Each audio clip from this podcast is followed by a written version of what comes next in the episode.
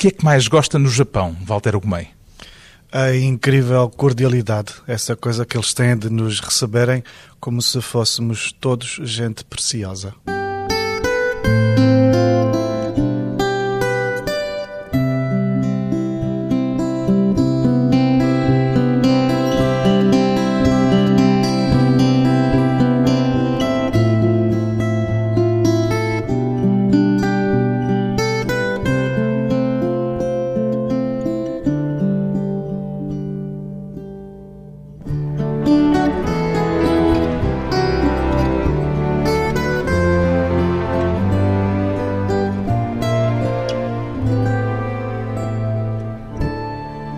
Walter Ugumem, 45 anos, escritor, aceita que se diga de si que tem duas vidas literárias, Walter Ugumem. Uma primeira como poeta e agora esta segunda como romancista.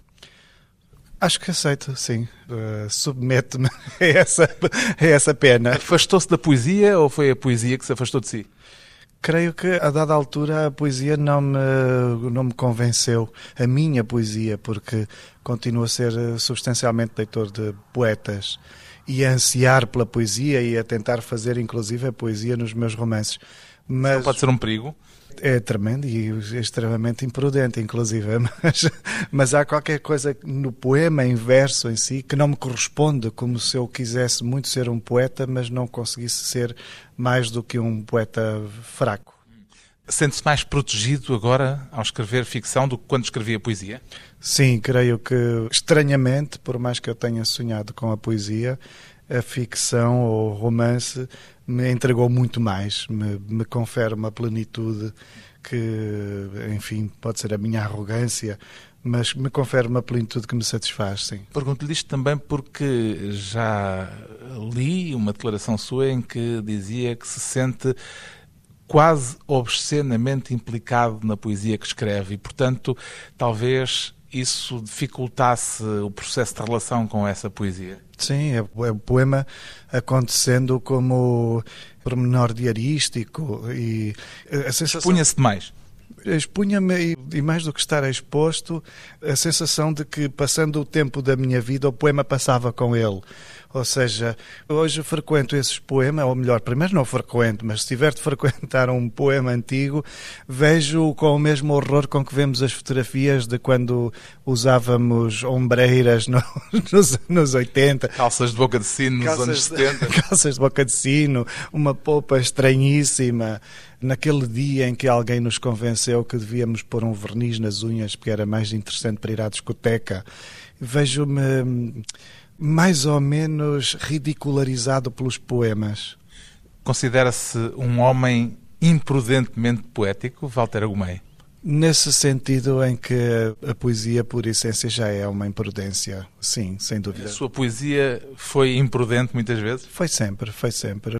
Não há como não arriscar no que diz respeito à literatura, nesse caso, inclusive aos romances, deitam mão dessa espécie de afeição ao abismo também é imprudentemente romanesco? Sou, sou, sou porque fico fugindo de mim mesmo tanto quanto posso, tento não repetir demasiado as fórmulas dos livros, tento deslocar-me como se pudesse ser um autor eh, começando a cada passo e por isso há uma dose de gosto pelo risco, como se pelo eu, abismo também. Pelo abismo e como se eu como se eu estivesse sempre escrevendo das duas uma ou para de uma vez por todas encontrar o livro que me justifique ou então para falhar, para fracassar de uma vez por todas. Fracassar esplendorosamente já agora. Fracassar em pompa e alguma alegria.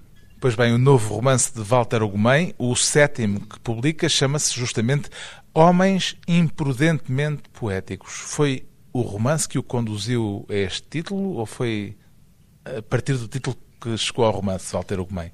Foi o romance, foi o romance. Eu queria que este romance se chamasse A Arte da Fome, era o título do livro. Que é um título do Kafka.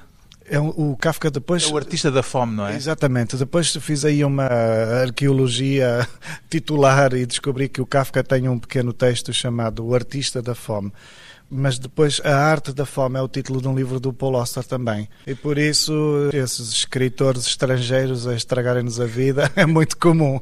E esta expressão homens imprudentemente poéticos aparece só no último capítulo.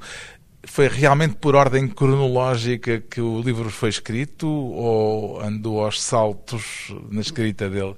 Eu escrevo cada vez mais estranhamente, nunca previria escrever desta forma. Vou.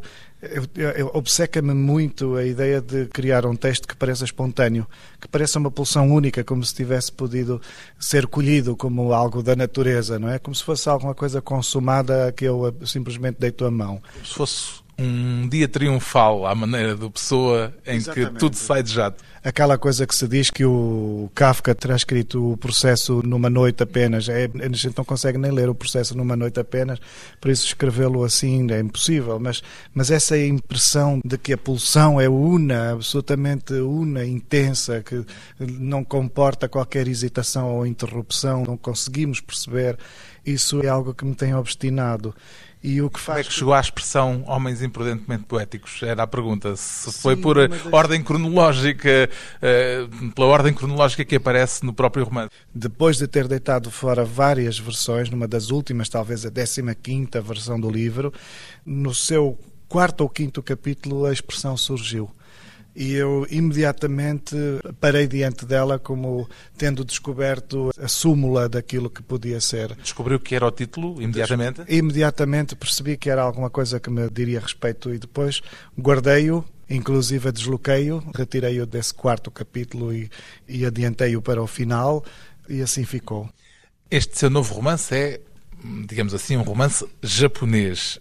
Foi no Japão que teve a ideia de escrever? Não. Antes de ir ao Japão, já, já estava a guardar, digamos assim, esta mundividência. Eu queria muito, há muito tempo que queria escrever sobre um artesão e, e tinha algum fascínio por esta questão dos, dos leques, que são objetos que no Ocidente se veem como femininos e no Oriente não têm qualquer tipo de pertença de género, não, não se veem como géneros. E, e fui guardando. A primeira vez que eu estive no Japão, estive como turista, estava ainda a escrever a desumanização e por isso tinha a minha cabeça na Islândia, mas eu sabia já que no momento de disponibilidade eu me aproximaria daquele contexto. O seu romance anterior, esse que falou, A Desumanização, publicado há três anos, era um romance passado justamente na Islândia, com personagens islandeses. Agora escreve sobre o Japão com personagens japonesas. De que é que anda à procura nesta fuga para lugares remotos, Walter Ugumei? dessa experiência, quanto mais não seja utópica, do recomeço absoluto, de voltar a esse tempo de pura espontaneidade em que a descoberta era toda ela hum, plausível, possível, o não ter a sensação de esgotamento, de me terminar ou de me, de me plagiar, de me de reincidir demasiado. Isso exige algum mergulho noutra realidade cultural, seguramente. Como é que o faz? Através de muitos livros, dos filmes, sobretudo coisas que vejo mais do que, por exemplo, o Kawabata foi foi fundamental, sobretudo o romance especificamente chamado Kyoto, que nem sequer é o romance mais brilhante do Kawabata, mas a textura, a ambiência do romance era muito aquilo a que eu queria chegar. Mas por vezes a leitura é muito condicionante porque estamos a querer fazer um objeto de palavras e a ver um outro objeto de palavras, corremos o risco de ficar confinados, digamos assim, naquilo que é o estilo, naquilo que é a arte de outra pessoa e de maneira que me, eu creio que me ajuda muito mais quando vou buscar a coisas transversais. A outras artes. A outras artes, como por exemplo o cinema, ver o Oso, para mim foi fundamental. E estar, por exemplo, nem que cinco minutos dentro de um dos jardins esplendorosos de Kyoto, é imediatamente um corretor de olhar, assim, uma, um afinador de olhar. Entre este romance e o anterior, encontrei parece-me, um traço de continuidade no modo como os elementos naturais são também eles personagem do romance. Aceita este paralelismo? Aceito muito. Há várias, há várias amizades entre a desumanização e este Homens Imprudentemente Poéticos. O facto de se passarem em duas ilhas, ambos os livros estão nas ilhas, há uma história de irmãos, há alguma coisa, sobretudo na perda de um irmão ou na ausência de um irmão, e tem essa importante questão de um certo animismo, de uma certa relação anímica com, com o território, com o lugar. Numa nota final, depois de terminado o romance, escreve, aliás, esta frase: A natureza é de todo modo o único futuro viável, a única perenidade. Era uma frase que também poderia estar provavelmente no final da desumanização. Poderia, poderia. E tem muito que ver com algo em que eu acredito, no sentido dessa dessa espécie de depuração de conceito da humanidade. Nós precisamos, eu acredito muito que precisamos de começar a entender a humanidade com outro tipo de elevação, sem sermos manifestamente animais acossados pela luta de sobrevivência, mas exatamente a humanidade é algo que acontece acima da sobrevivência. Subir a uma, uma espécie de monte Fuji. Exatamente. A humanidade, por, por definição, é uma ascensão. A floresta dos suicidas existe mesmo, Walter Comem? Existe. No meu livro está aldrabada, digamos. No meu livro ela está perto de, de Kyoto. Ela não existe em Kyoto, ela existe perto... Existe ela... perto do Monte Fuji, não é? Exatamente. Ela está no sopé do Monte Fuji. É bem intensa, é uma coisa incomodativa visitar, porque ao mesmo tempo ela parece um cemitério de expostos, não é? em que os mortos são ostentados. Ao invés de se esconderem, eles vão se finando à descarada. E então eu, eu, eu não entrei o suficiente para descobrir. Em que circunstâncias é que lá esteve? Eu viajei para o Japão, encontrei o Miguel Gonçalves Mendes, o realizador, o realizador de um documentário a seu respeito. Sim, ele está a criar um monumental documentário que, inclusive, nunca mais acaba. Estamos, estamos à espera de ver o resultado. Talvez algumas pessoas se lembrem do José e Pilar, que é o filme dele mais conhecido. Sim, e o Miguel abraçou agora este projeto que, de alguma forma, busca o sentido da vida e tem muito que ver com um certo apaziguamento com a morte. Foram lá filmar? E fomos lá filmar, eu, era um dos tópicos que eu queria, ou era um dos lugares que eu queria, onde eu queria estar no Japão. Foram lá filmar para o livro ou para o próprio filme? Ou seja, foi o facto de lá ter ido que depois uh, trouxe a Floresta dos Suicidas para o livro ou já tinha a ideia de usar aquele lugar e, entretanto, isso calhou bem no filme? Eu tinha a ideia de trazer o universo para o livro e o Miguel, por contingência de um documentário, acompanha-me para, para onde tiver de ir. Inclusive, fomos visitar, por exemplo, um artesão que efetivamente faz leques e o Miguel, por mais desinteresse que tenha nos leques, teve, teve de estar comigo a tentar entender o que aquele senhor velhinho me, me dizia. Uma visita à Floresta dos Suicidas a demonstrar a vitalidade literária de um escritor. Depois de uma breve pausa, voltamos com Walter Ugumem e Os Homens Imprudentemente Poéticos.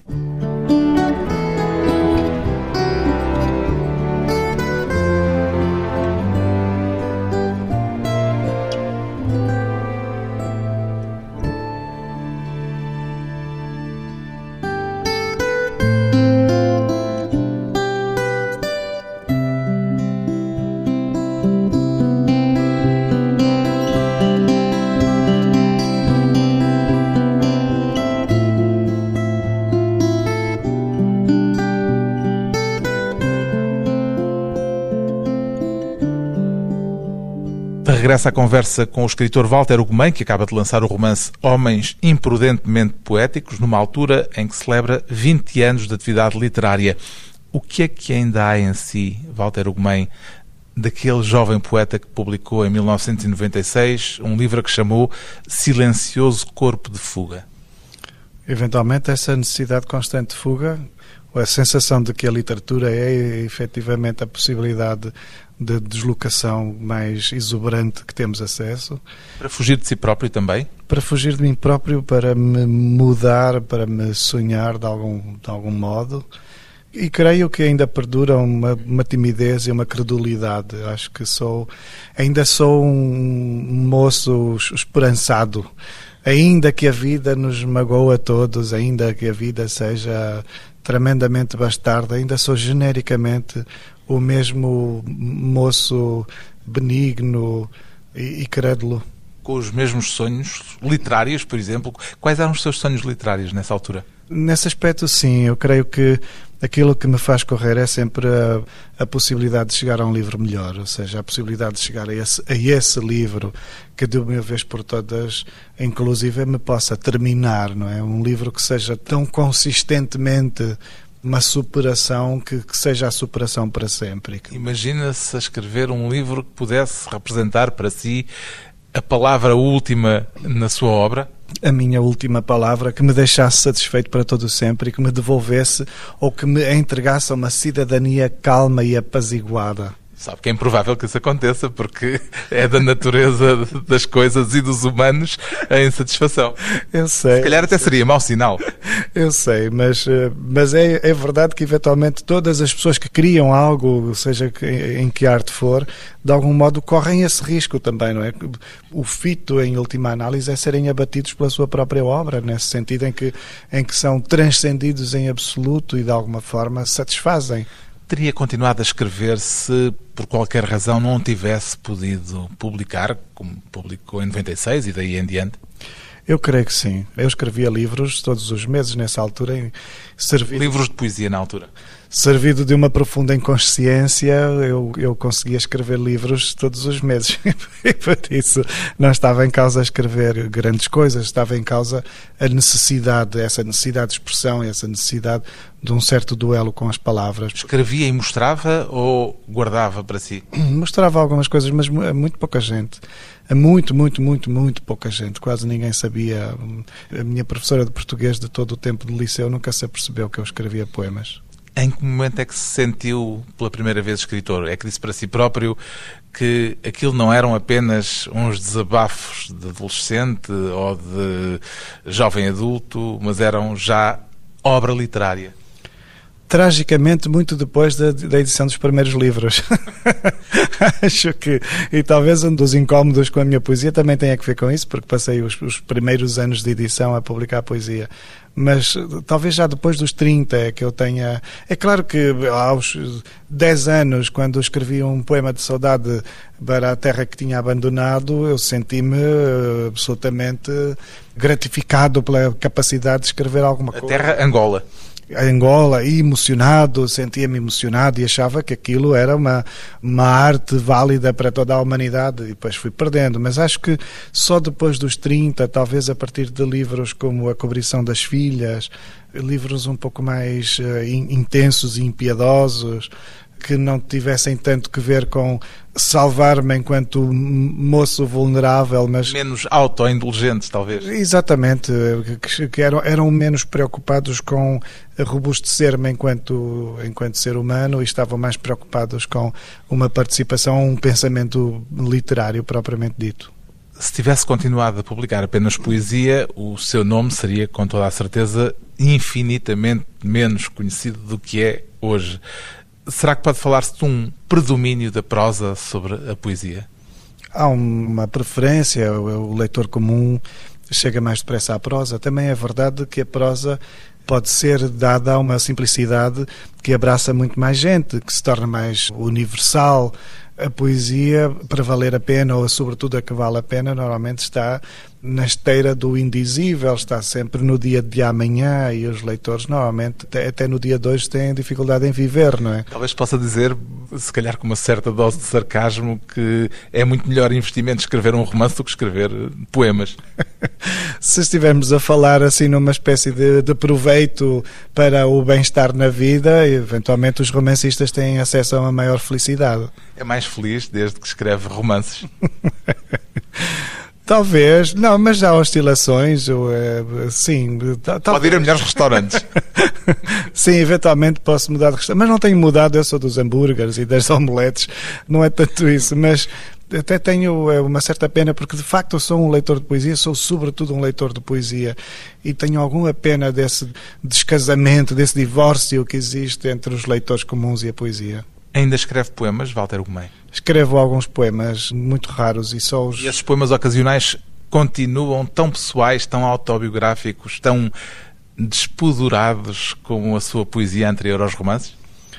Sim, mas com uma, uma, agravante, é que de repente virei assim uma espécie de Maria do Rosário Pedreira, em que só sei eh, carpir o amor ou a falta do amor, e é uma coisa que não entendo porquê, porque até não tenho problemas nenhums no acesso, e por isso é uma coisa, mas de repente o que me comove, não sei se é uma, uma coisa de, de envelhecimento, de, enfim, as minhas barbas estão brancas, aos 45 anos talvez tenha a alma de 90, não sei, seduz-me ou, ou impressiona impressiona-me, fascina-me, comove-me essa questão da falta de alguém. Qual foi o momento em que a sua vida literária realmente mudou? Foi ao escrever o seu primeiro romance, O Nosso Reino, ou ao ser-lhe atribuído o prémio literário José Saramago pelo segundo romance que publicou? Com o Prémio Saramago há uma mudança, mas tem que ver um pouco com o espetáculo da literatura, não é? Com a dimensão pública da literatura, que não é exatamente a literatura. Agora, a escrita do meu primeiro romance, que aconteceu de uma forma muito intuitiva, sem contar escrever, sem querer escrever um romance verdadeiramente, aí sim, aí há qualquer coisa de da fenomenologia da minha pessoa que acaba por uh, me abrir uma porta, inclusive que eu hum, provavelmente não sei onde fica porque nunca mais consegui regressar, nunca mais consegui retirar a minha consciência, a minha cabeça, os meus dias de dentro da oficina da ficção.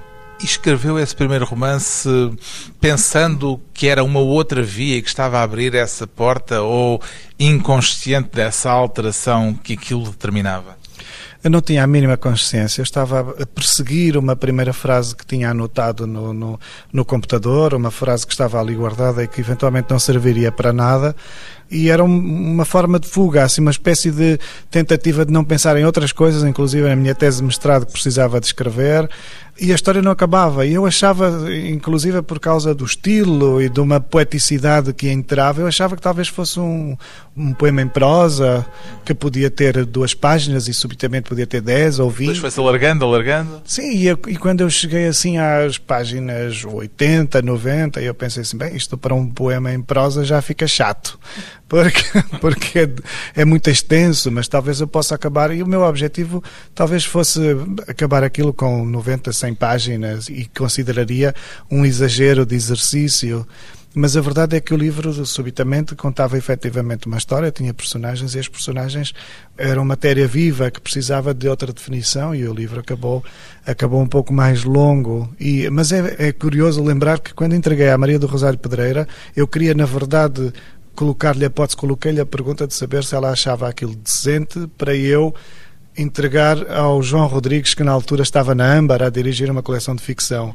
E eu tinha acabado de conhecer o João Rodrigues, tinha ficado encantado com o jeito educado dele e tinha sonhado ter um livro publicado por ele.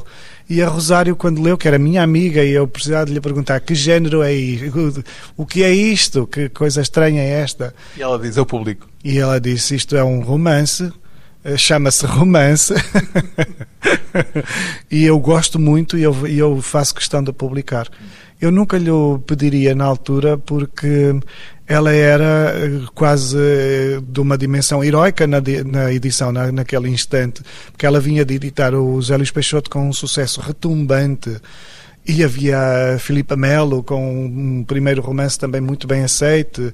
E eu não, não colocaria essa questão a Rosário, por isso eu achei que o trabalho da Âmbar, que estava um pouco mais discreto, talvez correspondesse à, Calhava-lhe melhor. à minha humildade, à humildade de nem sequer saber se aquilo poderia ter alguma validade.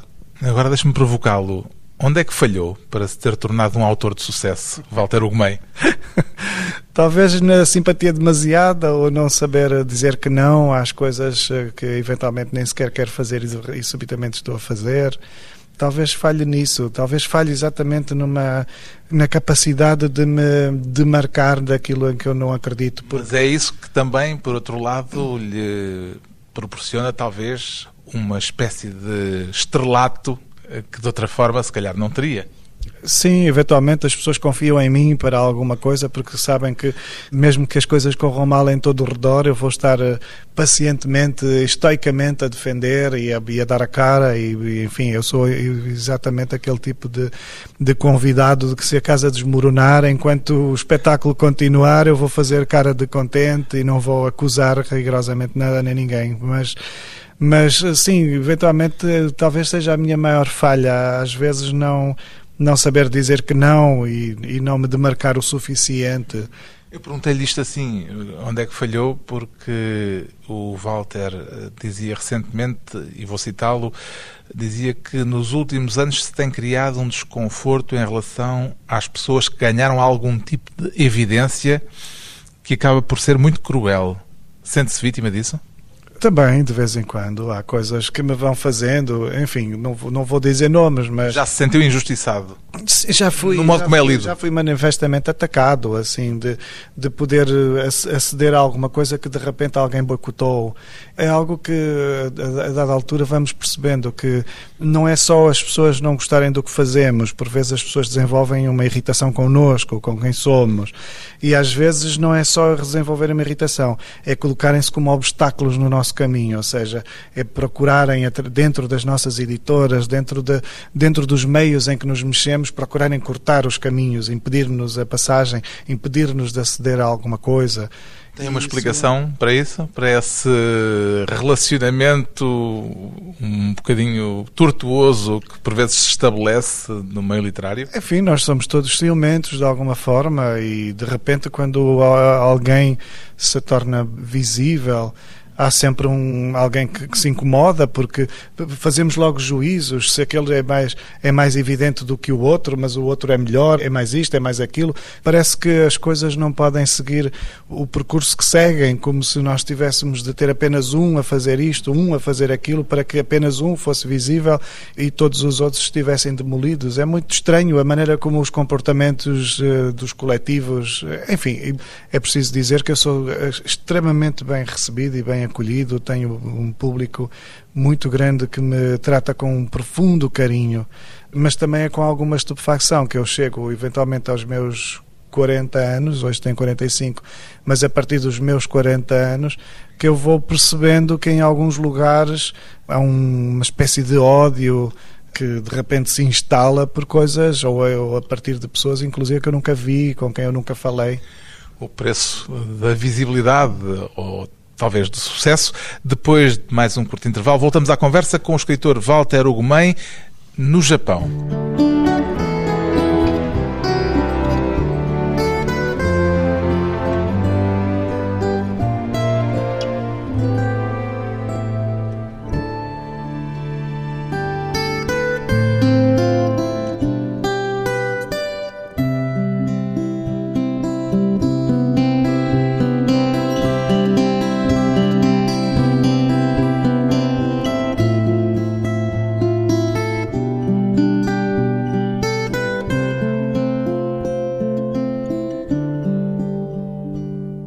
Convidado hoje para a conversa pessoal e transmissível o escritor Walter Ugumem, o autor do romance Homens Imprudentemente Poéticos.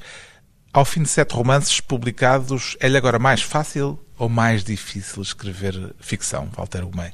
Mais difícil. Porquê? É, é, mais fácil escrever uma porcaria qualquer, no sentido em que se quiser escrever a metro, uma coisa até minimamente satisfatória, isso é mais fácil. A experiência não é uma vantagem?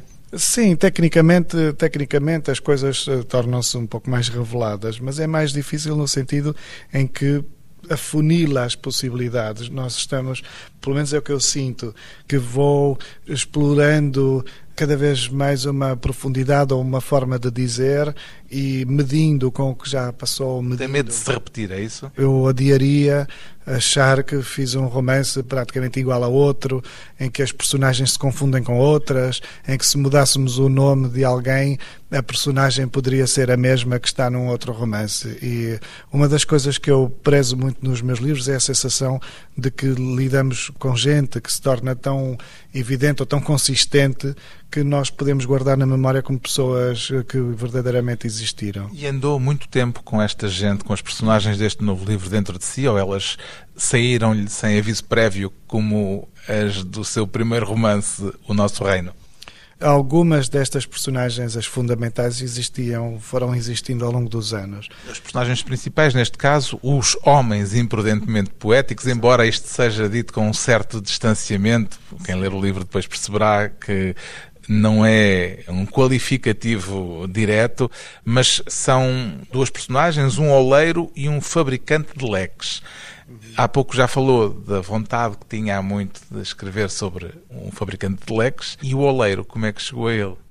O Oleiro é uma homenagem ao Oso, em que ele tem um filme em que de repente uma pequena aldeia é invadida e apanham o Oleiro desgraçadamente no momento em que acende o forno e por isso ele precisa de cozer as peças e ao mesmo tempo é, era mais prudente fugir e ele tenta salvar algumas peças e queima-se e as peças estão quentíssimas e ele precisa de as transportar ou quer transportar umas taças e não consegue. E eu nunca mais esqueci essa passagem. Este seu oleiro é um oleiro, diz a certa altura, a quem não lhe chega o barro tem de o embelezar. Eu quis muito que o oleiro, no meu livro, simbolize exatamente essa pulsão anímica do Japão, ou seja, como se a peça de barro fosse, fosse uma maturação da terra, como se a taça, digamos assim, não fosse mais do que um estádio inteligente da pura terra e por isso como se a natureza ela própria estivesse preparada ou estivesse já uma espécie de educação para se transformar num objeto assim. E o Saburo apenas exagera, ofendendo um pouco aquilo que são os preceitos japoneses comuns, exagera porque adorna demasiadamente as peças e as peças tornam-se inúteis. E a inutilidade no Japão é absolutamente criminosa, não é? Proscrita. E eu queria muito essa relação entre um animismo e uma intenção quase de tomar a natureza como uma obra de arte, apenas uma coisa de contemplar e não de se usar. A inutilidade, em certo sentido, é a condição da própria arte que, bem vistas as coisas, serve para tanta coisa mas no fundo não serve exatamente para coisa nenhuma. Não serve para nada, mas serve, serve para salvar os livros salvam vidas e aumentam os pensamentos e fornecem-nos ideias e efetivamente mudam-nos os percursos, por isso. Não tendo, no entanto, aquela função que tem comer, beber e coisas práticas como um frigorífico. A Natália Correia iria discordar. Ela diz, dizia que a poesia é para comer. Mas, mas ela estava gordinha, foi sempre gordinha e de certeza que não há ter sido comer versos. o fabricante de leques do seu livro lê o futuro nos despojos dos animais que mata. Sim. Se descobrisse uma forma de ler o futuro, usava Walter Ugumem? Não. Nunca, nunca. Por medo? Por uh, muito medo. não seria horrível poder uh, saber a que distância estou da minha morte e, sobretudo, da morte das pessoas que amo. E em relação ao mundo em geral, à nossa volta, nós vivemos num mundo de grandes incertezas neste período. Sendo que isso está a alterar de alguma forma as relações sociais, não há um bocadinho aquele sentimento de que gostaríamos, pelo menos, de saber como é que se vão resolver as eleições americanas que, que vêm aí, por exemplo. Não, eu acho que as eleições americanas a Hillary vai ganhar porque o Trump é de tal maneira grotesco que até os imbecis vão conseguir perceber isso. E não é que a Hillary seja grande coisa, mas eu acho que já notei. Eu lembro-me de há uns anos falarmos numa entrevista, eu e o Carlos, e eu lhe dizer com toda a franqueza que esperava de facto um futuro melhor e que achava que a humanidade estava num caminho para uma melhoria. E de repente aparecem-nos estas, esta, estes terrores por todos os lados e subitamente o vizinho recua, não é? O nosso vizinho recua. Olhamos as pessoas e vemos-las capazes de dizer e de defender as opiniões mais assustadoras. E eu hoje acho que a previsão do futuro parece-me muito clara. Não é preciso, não é preciso matar besouros para, para presciência nenhuma. Acho que vamos atravessar efetivamente um século XXI absolutamente terrível com essa marca do grotesco, estava a referi-la falando do Trump, e é curioso porque um dos seus fascínios literários é o de encontrar beleza naquilo que pode haver de mais grotesco ou na fialdade. De onde é que lhe vem essa tentação? Não, não faço muita ideia, mas eventualmente as primeiras coisas que, que li e que vi e que, me, e que verdadeiramente mexeram comigo, como se eu precisasse de criar uma explicação para isso, não é? Quando leio muito miúdo coisas do Kafka ou do ou L'Autre por exemplo, ou até o Marquês de Sade, eu preciso de eu sinto-me um pouco que seja o que a Joana Vasconcelos faz aos animais mais terríveis do, do bordalo. Coloca-lhes uma renda como se fosse uma rede de Homem-Aranha que embeleza o bicho mau, não é? E eu tenho um pouco essa sensação de que faço o mesmo. Diante daquilo que verdadeiramente me assusta, eu procuro um rendilhado que me proteja. Isso continua agora menos, talvez, do que em livros anteriores. Na desumanização era muito forte, nos primeiros romances era fortíssimo. Este talvez seja, apesar de tudo, talvez por recuar para o Japão uh, antigo, em que há, apesar de tudo, uma maior uh, tendência para fugir ao grotesco. Sim, há uma certa beleza, há uma tristeza, uma nostalgia também, mas não é exatamente uma nostalgia ocidental. Em todo caso, está na epígrafe a dedicatória ao Miyazaki, que é um dos expoentes desse aspecto grotesco em alguns dos filmes, belíssimos, sim, sim. mas com aqueles animais rastejantes que nos horrorizam. Um fantasista, não é? Permissivo, em que tudo pode ser, todo, todos os monstros estão convidados. Eu, eu, eu quase quase fiz isso, assim, quase tive, quase tive dragões e bichos ainda piores, mas depois acho que eu queria muito reconduzir o livro para uma espécie de intimidade simplificada, uma coisa que revelasse o vazio em redor de cada figura e todas as coisas com que eu pudesse adornar, se fossem demasiadas, pareciam criar um luxo na narrativa que ofendia a pobreza, que ofende a pobreza e os modos miseráveis das personagens. Então eu tive de esvaziar o romance, ou tive de impedir que entrassem no romance coisas e descrições exuberantes, luxuriantes.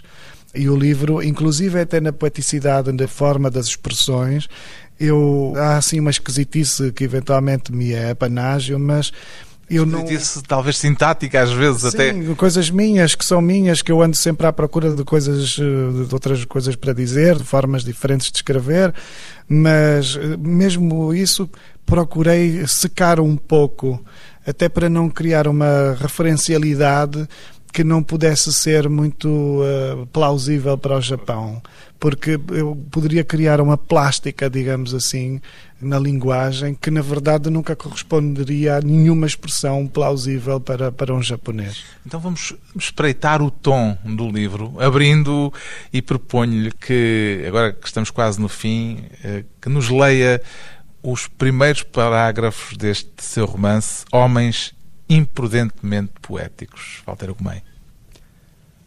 Quando Ítaro caçou o besouro e o golpeou, até que o seu corpo mínimo restasse apenas mancha na madeira do chão, era mais do que o besouro que queria matar. Ítaro queria matar uma ideia. Demorava depois a observar a cor ténue do bicho desfeito, ponderando artes de adivinhação para cuidar de um futuro qualquer. O artesão considerava as cores imiscuídas nas rugas da madeira e mantinha-se aflito. Recusava-se a falar. Esperava. Embora nada se movesse, aguardava ainda a visão completa do que queria saber. Como se o bicho morto fosse uma mensagem aberta que haveria de permitir ler-se na limpidez do ar. A criada Kame juntava-se à menina Matsu para se impedir de incomodar. O artesão andava há tempos agravando, feito de fúrias constantes, anunciando piorias e apressando o trabalho. Dormia menos, comia engasgado, esquecia palavras, abria feridas. Subitamente o homem inclinou-se, vertendo a cabeça ao chão e chorou. As duas mulheres apertaram-se. O que ele houvesse sabido era para os entristecer a todos. A criada Kame já se desenganara. A coincidir com as estranhas visões de Ítaro, esfriavam-lhe os cotovelos. Dois pedaços de gelo se metiam nos ossos a avisar do susto. Ficava onomatopeica, magoada. A cega Matsu perguntava: O que é? O que é? A outra queria sossegá-la, afagando-lhe atabalhoadamente os cabelos. O artesão descobria notícias do futuro havia muito, usando absurdamente o exato instante da morte dos bichos. Assim começa o novo romance de Walter Ugumem, chama-se Homens Imprudentemente Poéticos, edição Porto Editora.